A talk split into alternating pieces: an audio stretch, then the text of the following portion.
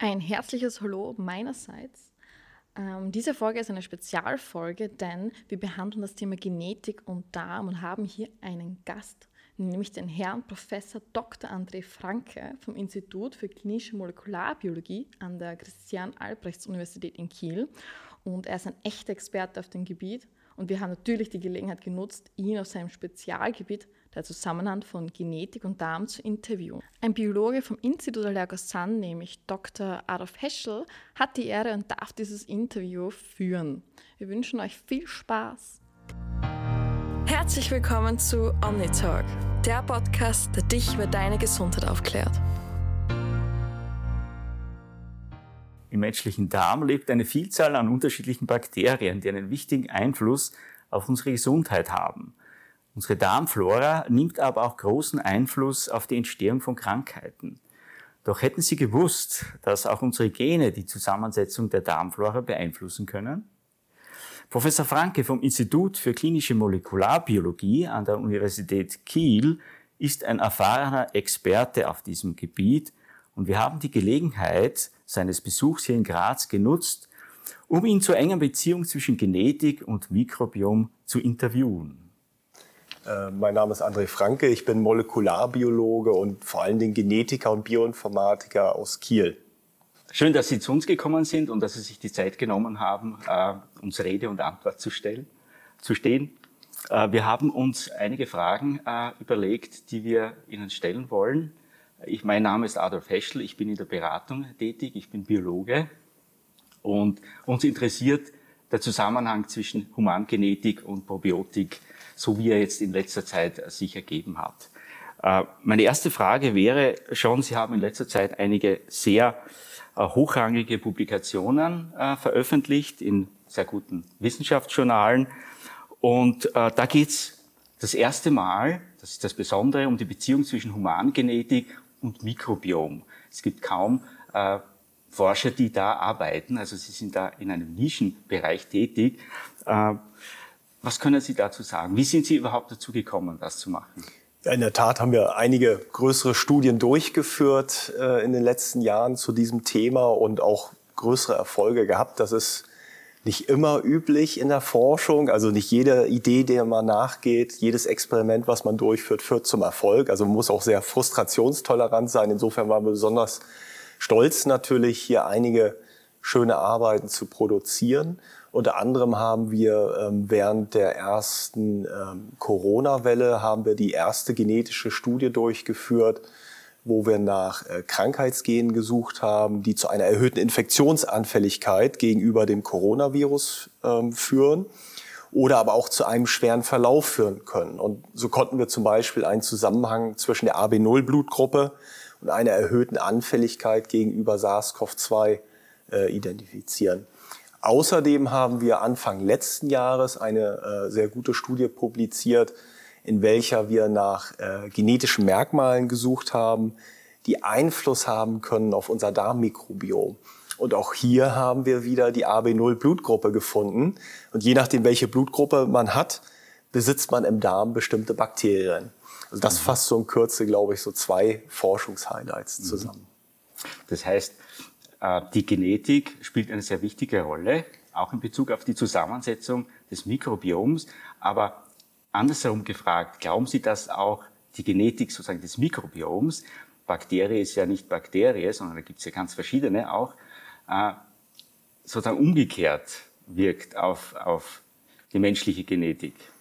Also sagen wir es so, die Genetik spielt eine Rolle, aber eher eine untergeordnete Rolle. Mhm. Das Schöne an der Genetik ist, dass äh, wir genetische Merkmale sehr, sehr präzise bestimmen können. Das ist eine sehr, sehr präzise Wissenschaft.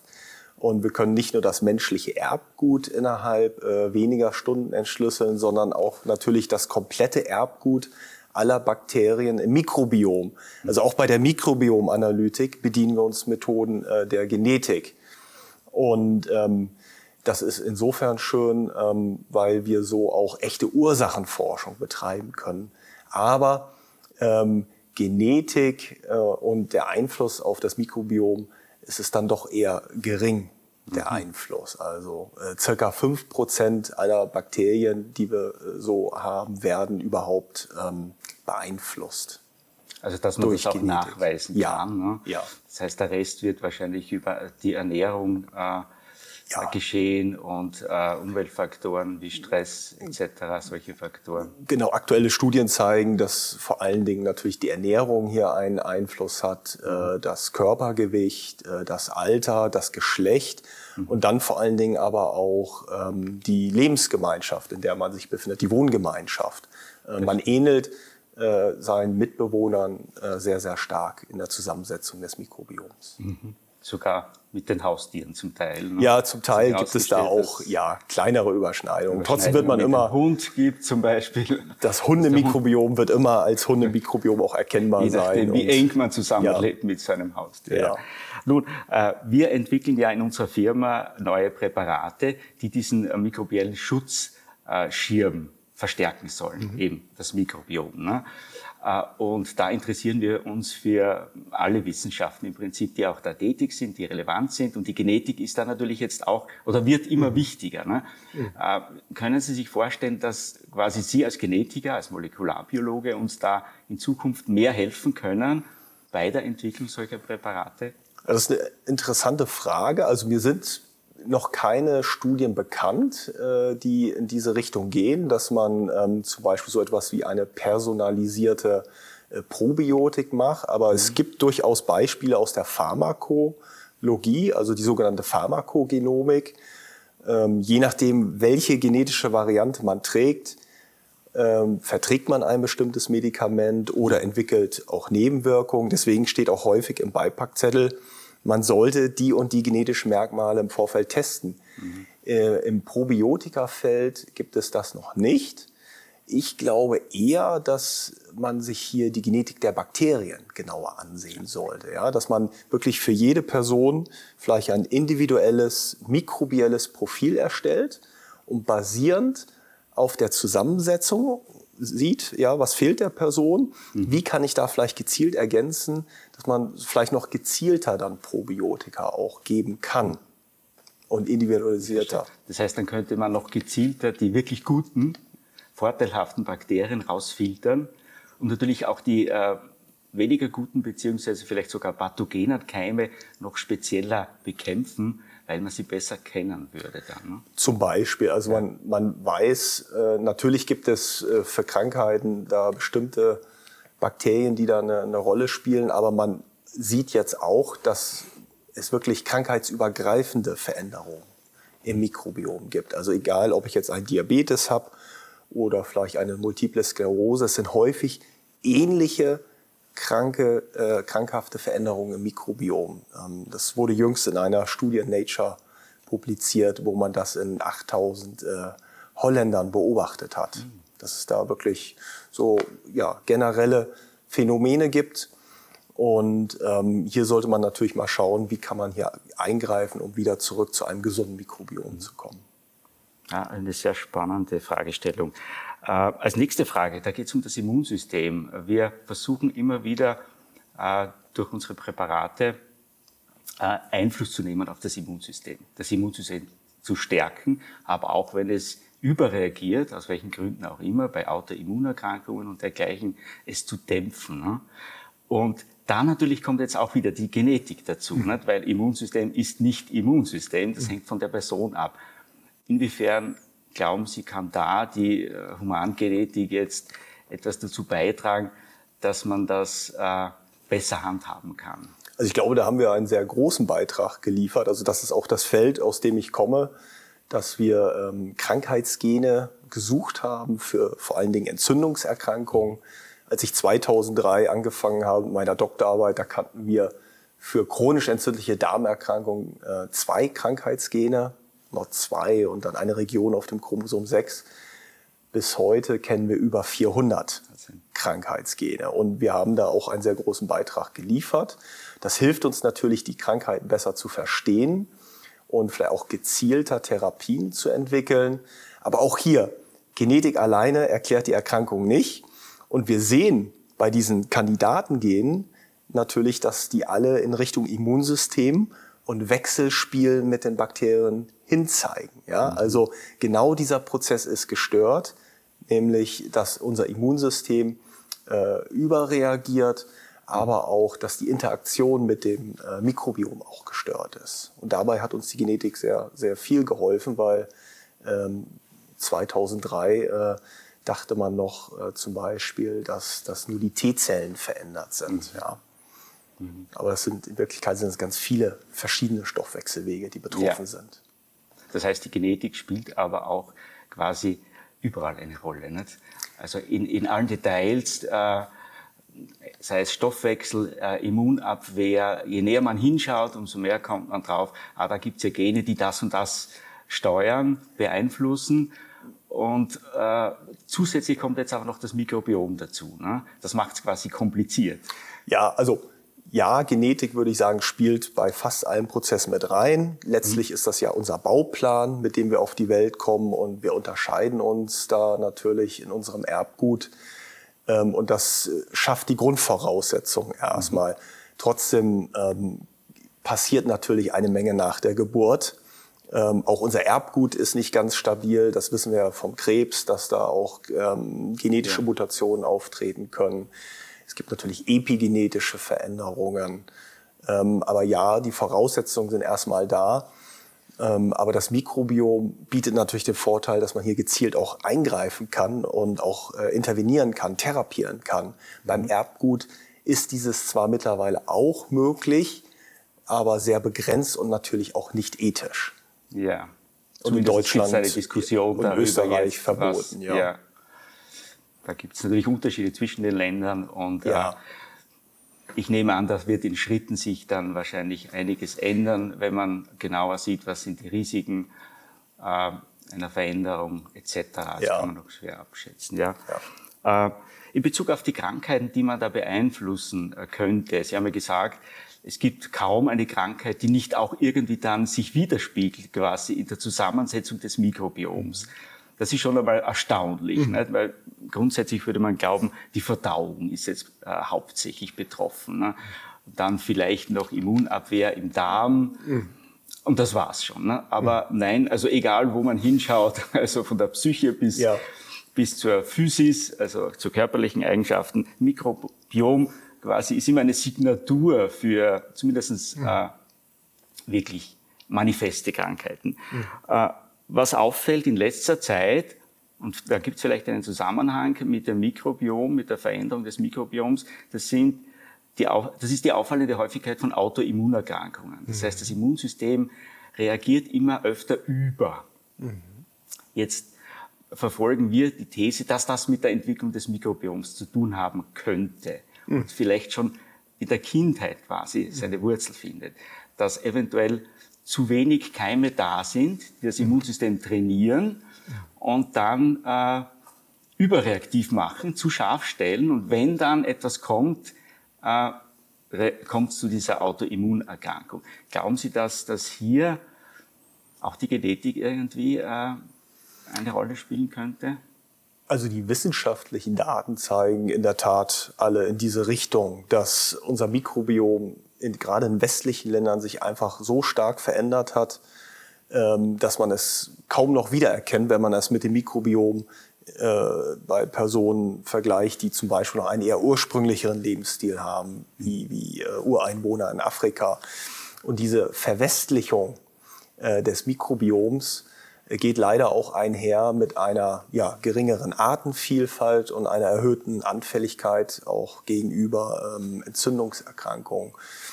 Und ja, Studien aus, aus dem äh, Asthma-Bereich und Allergiebereich äh, zeigen ja, dass äh, natürlich übersteigerte Hygiene gerade in den frühen Kindheitsjahren und auch Antibiotikagabe in den ersten Jahren Paradoxerweise werden ja die meisten Antibiotika auch in den ersten zwei Lebensjahren verabreicht, äh, dass das sehr, sehr stark auch mit äh, einem erhöhten Vorkommen von Autoimmunerkrankungen korreliert. Also zum Beispiel auch chronische entzündliche Darmerkrankungen.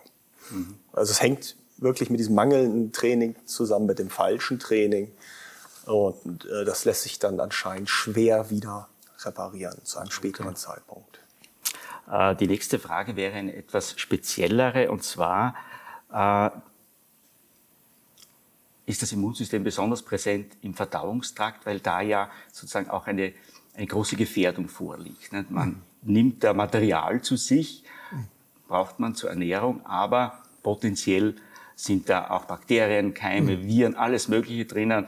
Früher, noch vor äh, der modernen Medizin, ähm, vor der Pasteurisierung, hat man quasi mit jedem Essen eine, eine mhm. Portion quasi äh, Bakterien zu sich genommen. Und äh, da gibt's interessante Zellen äh, im Verdauungstrakt, die sogenannten dendritischen Zellen. Ne? Mhm.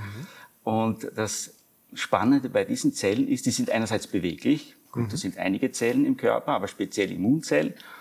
Und äh, die sind nicht nur beweglich, sondern die können Fühler ausstrecken, mhm. also so Plasmobodien, die können die zwischen die Epithelzellen hinaus äh, strecken und dort quasi abtasten, was, was da los ist mhm. im Darm selber.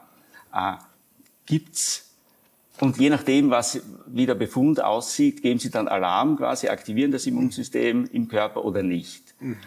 Gibt es da Untersuchungen, die sich quasi anschauen, äh, mit welchen genetischen Vorlagen diese dendritischen Zellen arbeiten? Wissen die mehr oder minder schon, äh, mhm. wo man aufpassen muss und wo, wo keine Gefahr besteht? Mhm. Also das wissen in der Tat auch die wenigsten, dass der Großteil unseres Immunsystems sich auch im Darm befindet. Gerade hier haben wir eine große Oberfläche und kommen sehr viel mit der Umwelt auch in Kontakt. Und dort gibt es sehr, sehr viele spannende Zelltypen. Die dendritischen Zellen zähle ich auch dazu. Mhm. Und ähm, weil sie ähm, ja, Proben aus der Umwelt entnehmen können und dem Immunsystem auch präsentieren. Ja?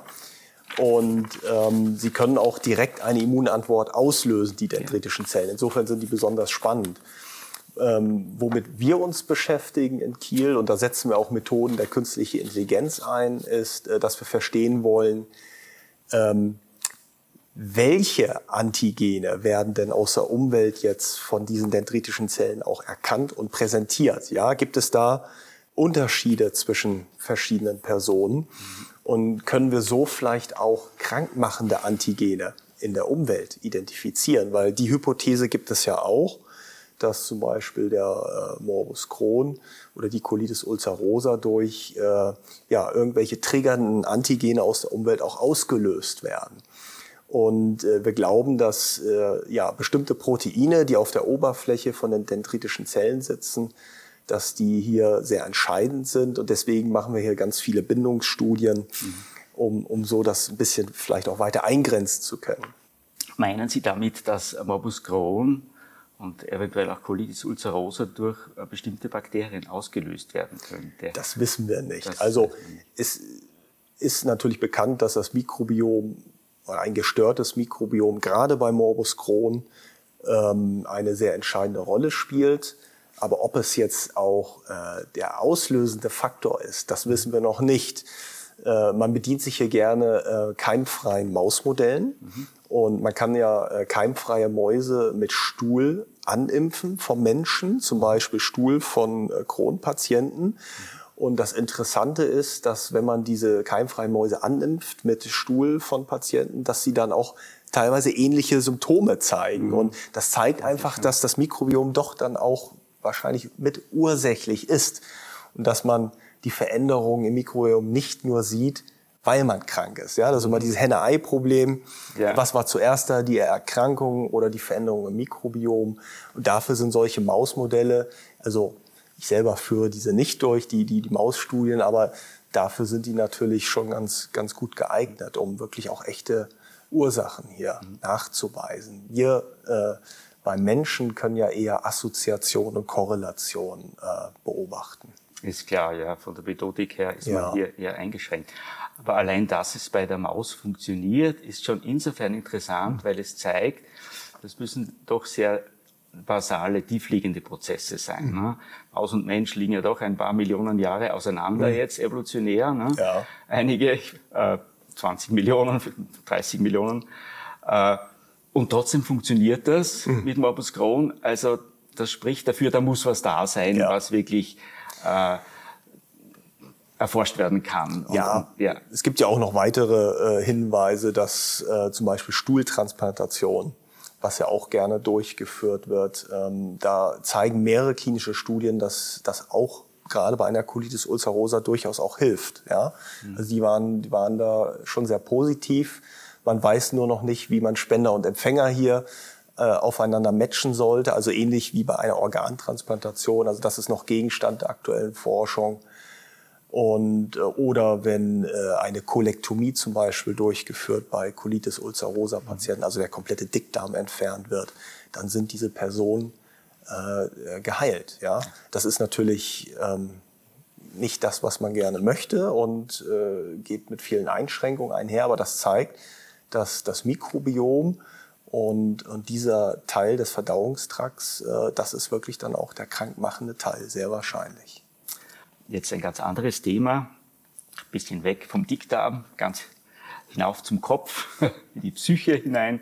Äh, äh, überraschenderweise gibt es da auch Zusammenhänge zwischen mhm. der Psyche, der Befindlichkeit, der Stimmungslage und der Zusammensetzung äh, der Darmflora, des Mikrobioms. Etwas, was zum Teil auch in Graz erforscht wurde, wo wir auch zum Teil beteiligt waren. Wir haben das zumindest gefördert, solche Untersuchungen, haben da auch ein eigenes Präparat gehabt, das in diese Richtung gewirkt hat. Und unsere Überlegung war die, äh, es ist uns aufgefallen, Stress ist ein, ein ein sehr wichtiger Faktor. Mhm. Jeder redet über Stress, aber dass er tatsächlich einen Einfluss hat, vor allem wenn er chronisch ist, auf physiologische Prozesse, das, das vergisst man mhm. schnell. Und ähm, jedenfalls hat sich äh, in den letzten Jahren herausgestellt, dass also äh, eine Wechselbeziehung besteht zwischen der, der psychischen äh, Befindlichkeit, dem Gemütszustand und den Bakterien im Darm. Mhm. Auf einer ganz einfachen Ebene kann man sagen, ja, das ist ja klar, wenn man, wenn es einem nicht gut geht, wenn man etwas isst, mhm. wo man sich den Magen verdirbt, fühlt man sich auch in der Regel sehr schlecht. Mhm. Also dann ist die, die Stimmung auch natürlich entsprechend gedrückt. Äh, aber umgekehrt, die Psyche kann anscheinend auch auf die Mikroben sich auswirken. Mhm. Was, wie würden Sie das jetzt als, als äh, Molekularbiologe sehen? Äh, ist, ja, also, das, ist das jetzt, sind das nur Assoziationen oder ist da mehr dahinter? Da ist mit Sicherheit mehr dahinter. Also auch an diesem Spruch, äh, das schlägt mir auf den Magen, ist natürlich was dran. Ja, also man selber kennt das und weiß das auch von anderen. Wenn man Stress hat, dann ist die Verdauung auch gerne mal gestört.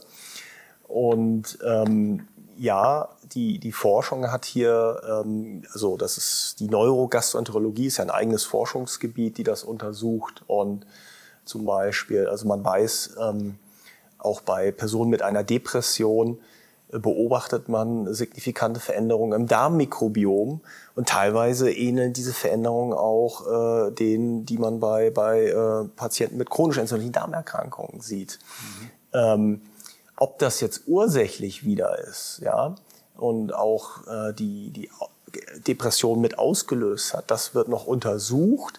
Aber ich weiß auch hier wieder von mehreren Mausstudien, ähm, auch zum Thema Schizophrenie, dass wenn man hier wieder Stuhl von Patienten nimmt und eine Mäuse gibt, die zeigen dann auch ein anderes Verhalten teilweise. Das lässt einen natürlich schon aufhorchen, dass da was dran sein könnte. Aber klar, Maus ist nicht Mensch, hatten wir ja schon drüber gesprochen. Deswegen sind klinische Studien äh, hier natürlich besonders auch wichtig äh, durchzuführen. Jetzt gibt es zwei Krankheiten im Bereich äh, des Gehirns bzw. Nervensystems, die stark im Zunehmen sind, bedingt äh, durch die höhere Lebenserwartung der Menschen. Das sind Parkinson mhm. und Alzheimer. Und da wird es wirklich spannend, weil mhm. da äh, interessanterweise auch das Mikrobiom äh, beteiligt zu sein scheint.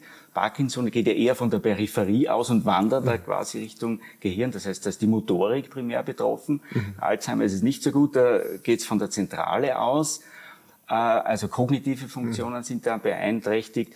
Und da gibt es jetzt die These, dass quasi entweder Toxine oder vielleicht sogar Bakterien mhm. selber quasi entlang der Nervenbahnen entweder ins äh, Richtung ZNS hineinwandern mhm oder direkt von dort äh, den umgekehrten Weg quasi nehmen.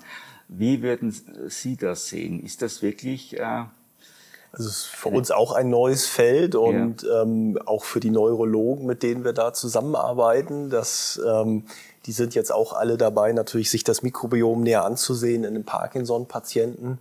Also das scheint da durchaus eine wichtige Rolle zu spielen. Aber was genau da jetzt passiert, da kann ich wenig zu sagen. Und das wird aber aktuell auch jetzt beforscht und da gründen wir jetzt auch ähm, ja, Forschungskonsortien zusammen mit den Neurologen, um dieser Sache nachzugehen. Aber äh, ist natürlich schon interessant zu sehen, dass dann die Neurologen auf einmal auf die Gastroenterologie zukommen und man dann sich zusammentut. Also das hätte man vor wenigen Jahren, hätte man sich das noch nicht vorstellen können, dass das zusammenhängt. Ja. Äh, es gibt ja da äh, die Überlegung, dass diese Plaquebildung, dass mhm. das irgendwie von Bakterien quasi gezielt äh, befördert wird, also mhm. Ablagerungen in den Neuronen, die die Funktion dann der Neuronen äh, beeinträchtigen auf Dauer. Und mhm. äh, interessanterweise, ich habe da selber ein bisschen recherchiert, also mhm. wir machen da im Prinzip auch ein bisschen Eigenforschung und äh, äh, es gibt Studien, die gezeigt haben, dass bestimmte Bakterien tatsächlich Eiweiße produzieren, die sehr ähnlich sind diesen, diesen mhm. äh, mhm. Amyloid-Plaques, ne, mhm. die sich dann äh, ablagern und die mhm. bei Parkinson äh, die Probleme verursachen. Und jetzt natürlich die Hypothese, das könnte durchaus eine, quasi ein Verfahren sein von Bakterien, vielleicht auch den, Kör den Körper zu erobern. Ne? Ja, ich denke, dass gerade auch hier die neuen Technologien enorme Chancen bieten. Ähm, gerade die Sequenziertechnologien. Ähm, wir haben bisher haben wir Bakterien ja immer anhand ihres Namens gerne beschrieben. Taxonomie kennen, kennen Sie ja auch als Biologe, ja. aber der Name sagt ja häufig nichts über die Funktion aus der Bakterien. Und das ist ja das Entscheidende. Was machen diese Bakterien? Sind sie aktiv? Und ähm, deswegen müssen wir eher hin zu einer funktionellen Charakterisierung. Und äh, erschwerend kommt ja hinzu, dass die Bakterien untereinander auch noch ihr Genmaterial austauschen. Bakterien an sich vervielfältigen sich sehr schnell. Dadurch treten natürlich auch neue Mutationen auf. Und deswegen ist natürlich auch die genetische Beschreibung hier eine besondere Herausforderung. Auch der Artbegriff sehr, sehr schwierig zu sehen. Und deswegen äh, mit Hilfe der Sequenziertechnologie kann man natürlich einen hochaufgelösten Schnappschuss erstellen. Und man sieht wirklich in der Datenanalyse, ähm, ja, welche Proteine sind denn da jetzt vorhanden und welche, ja, was machen die Bakterien überhaupt? Und auch da sehen wir wirklich, dass kleinste Veränderungen schon im Erbgut der Bakterien können wirklich drastische Auswirkungen haben. Auch da gibt es ein Beispiel ähm, für die primärsklerosierende Cholangitis und auch für chronisch entzündliche Darmerkrankungen. Da wurde ein äh, Bakterium beschrieben, das kennt man, das kommt bei vielen Personen vor. Aber die Patienten mit dieser Erkrankung tragen eine ja, Unterform dieses Bakteriums, also mit einer leichten genetischen Modifikation. Mhm. Und durch diese Modifikation äh, werden Löcher äh, in die Darmwand gemacht. Also okay. da wird die Barriere löchriger. Mhm. Und das führt dazu, dass das Immunsystem natürlich vermehrt in Kontakt kommt, auch mit der Umwelt. Und deswegen auch vielleicht diese Entzündungsreaktion getriggert wird. Also mhm. man muss da wirklich mit der Lupe reinschauen und nach den Kleinstveränderungen auch gucken und überlegen, könnte das dann vielleicht auch eine, eine Konsequenz bedeuten. Also das mhm. ist so die Herausforderung der nächsten Jahre, äh, diese Datenflut dahingehend näher äh, zu untersuchen. Mhm. Wir waren jetzt beim Verdauungstrakt, sind gewandert ins äh, Gehirn, in die Psyche und äh, ich möchte jetzt noch ein weiteres Organ ins Spiel bringen, die Lunge, die mhm. Atemwege. Ne? Ist insofern ein sehr äh, spannendes Thema jetzt, weil eben wir diese Corona-Pandemie haben, äh, wodurch viel Forschung sich auch auf diesen Bereich konzentriert hat. Ne? Also viele Leute, die vorher nie äh, in dem Bereich gearbeitet haben, haben jetzt auch in diesem Bereich etwas äh, gemacht. Nun muss man sagen, in der Lunge an und für sich, äh, da gibt es wenig Ressourcen für Bakterien. Das heißt, man müsste glauben, da kann es nicht viele Bakterien geben. Das ist ja ein kein, sollte ein keimfreies Organ sein. Aber dem scheint nicht so zu sein. Mhm. Ne? Und die Chinesen waren da die ersten, die da in diesem Bereich geforscht haben. Mhm. Tatsächlich scheint es auch Beziehungen äh, zu geben mit dem Mikrobiom, sowohl im Darm mhm. wie auch der Lunge. Wie sehen Sie da äh, die Zusammenhänge? Und Sie haben auch da, glaube ich, einiges ja, gemacht, also, ne, ja, Bereich. also die Studienlage zeigt sehr schön, dass äh, bei einem, einer Covid-Erkrankung auch der Darm betroffen ist. Ja? Also sehr, sehr viele Patienten klagen über Bauchschmerzen, Durchfall, Übelkeit, Erbrechen.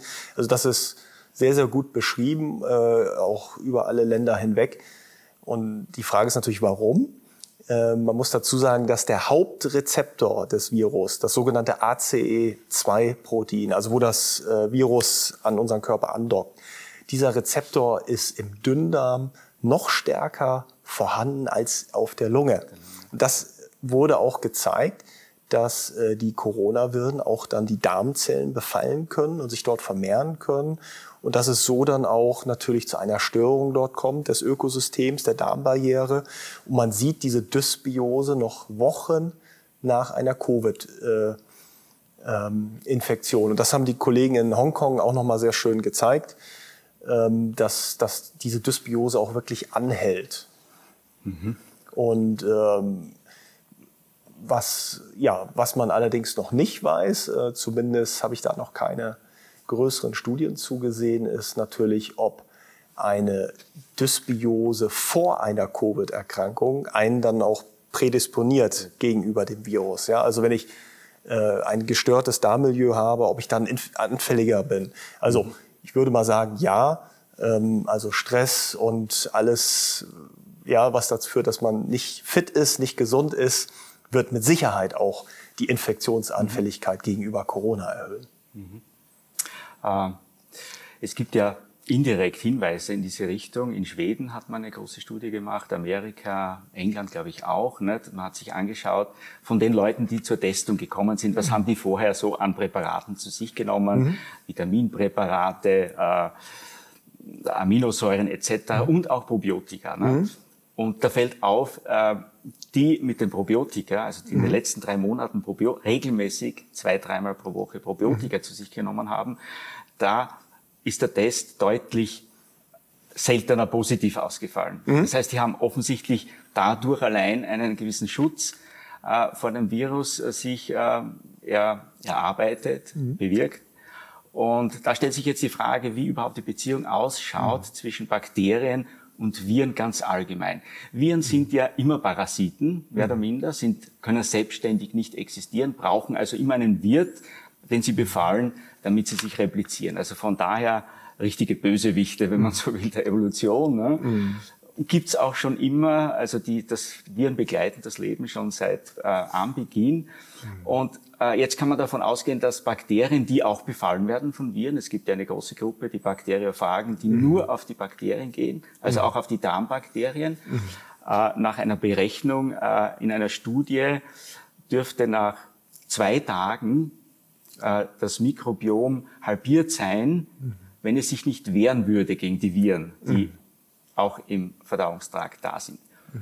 Kann man davon ausgehen, dass man diese Abwehrfunktion der Bakterien mhm. gegen Viren auch in solchen Fällen wie Corona einsetzen kann. Oder dass das eine Erklärung wäre, wieso die Personen, mhm. die, äh, wo das Mikrobiom von der Zusammensetzung ja in Ordnung war, mhm. die waren besser geschützt gegen den Virus im Vergleich zu denen, die eine Dysbiose gehabt haben, wo der Virus dann, der muss ja erst an die Epithelzelle, also an die Körperzelle andocken. Das heißt, er muss zuerst durch das Mikrobiom einmal durchkommen. Ne? Mhm. Das ist ja quasi die erste ja, Hürde. Genau. Und dann stellt sich die Frage, da muss er den ACE2-Rezeptor finden. Ne? Genau. Und dann, dann ich ist glaub, er. Ich glaube, das ist, ne? das ist der, für mich der entscheidende Punkt, dass die Barriere äh, erstmal natürlich auch intakt sein muss. Also die Schleimschicht mhm. muss äh, schön dick sein ja. auf der Darmoberfläche. Und dazu tragen, trägt natürlich unser Mikrobiom signifikant bei. Und äh, wenn die Zusammensetzung äh, in Ordnung ist, wenn keine Dysbiose da ist, dann äh, können die Nische, kann diese Nische im Darm natürlich auch nicht durch Pathogene besetzt werden. Und ähm, ja, die Studie, die Sie ja an, eingangs beschrieben haben, ist mir bekannt. Und ich meine auch Vitamin D ist auch positiv äh, assoziiert gewesen. Ähm, das ist auch nichts Neues, weil ich glaube, 2005 gab es schon eine größere Meta-Analyse von, ich meine, zwölf klinischen Studien, wo gezeigt wurde, dass Probiotika vor Atemwegsinfekten ähm, signifikant schützen. Also das ist bekannt, mhm. dass äh, die Einnahme hier ähm, ja, vor einer erhöhten Infektionsanfälligkeit schützt. Ja, also wurden ganz viele Präparate untersucht und das war dann über die Studien hinweg äh, mhm. signifikant. Also das ist auch akzeptiert und in der wissenschaftlichen Community. Also auch in diese Richtung könnte in Zukunft etwas geschehen im Sinne der Entwicklung neuer Präparate, die da speziell diese Barriere dann vielleicht auch in der Lunge äh, besonders ja. stärken. Und das wäre natürlich ein zusätzlicher ja, also Schutz, gibt, ne? ich weiß von Entwicklungen, die da laufen, dass man kann sich ja vorstellen, dass man auch Probiotika vielleicht inhalieren könnte oder über ein Spray verabreichen mhm. könnte. Also da gibt es Forschungsbemühungen, weil man weiß, dass das Lungenmikrobiom natürlich auch betroffen ist bei einer Covid-Infektion. Mhm. Und ähm, es ist natürlich schwieriger zu untersuchen und schwer zugänglich ähm, verglichen mit einer Stuhlprobe, wenn man sich das Darmmikrobiom ansehen möchte. Mhm. Sie hatten ja die Viren erwähnt. Ähm, da läuft die Forschung aber auch aus einer anderen Richtung. Die Idee ist natürlich auch, dass man vielleicht irgendwann mal Phagentherapien entwickelt, also wirklich gezielt äh, Farben äh, herstellt, um bestimmte pathogene Bakterien dann abzutöten. Und mhm. äh, man könnte sich ja hier vorstellen, wenn man multiresistente Bakterien hat, gegen die kein Antibiotika mehr hilft, dass man dann mit bestimmten Phagen die dann trotzdem immer noch ausschalten kann. Also da gibt mhm. es äh, klinische Studien, äh, gerade im Bereich der Wundheilung. Allerdings äh, waren die bisher noch nicht so erfolgreich. Also da ist noch sehr viel Forschungsarbeit mhm. und Bedarf.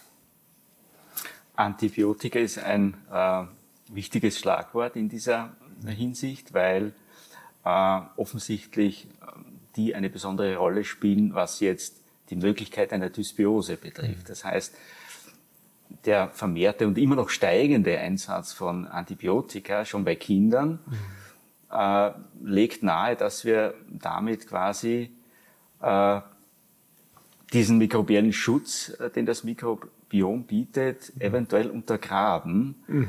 Und nicht nur das, dass wir zusätzlich auch noch eben immer mehr resistente Erreger uns damit züchten. Ne? Mhm.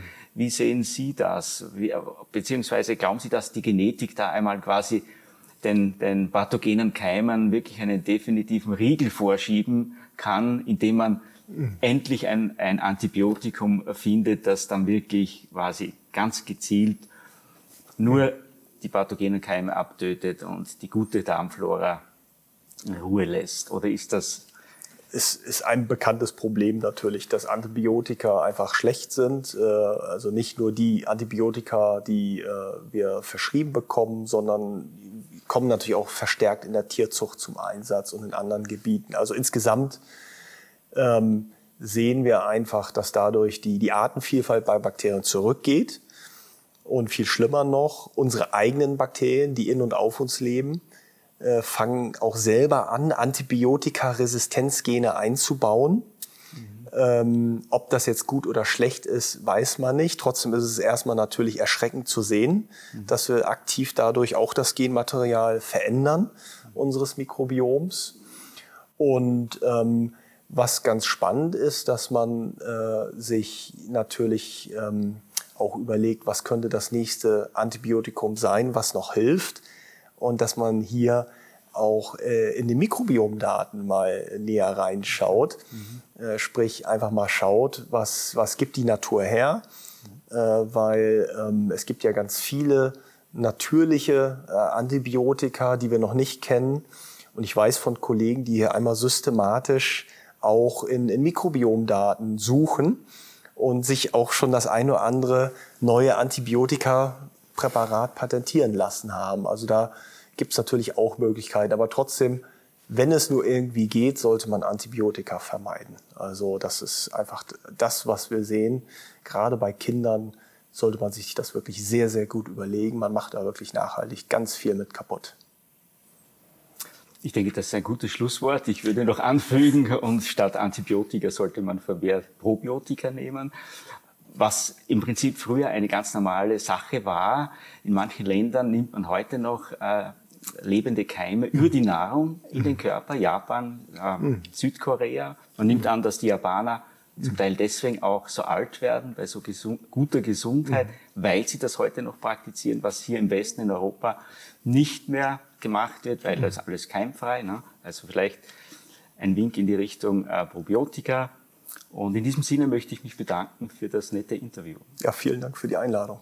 Ich hoffe, meine Damen und Herren, Sie haben äh, das Interview genossen und haben neue Erfahrungen äh, aus dem Gesagten gezogen und würde mir wünschen, wenn Sie beim nächsten Mal wieder mit dabei sind.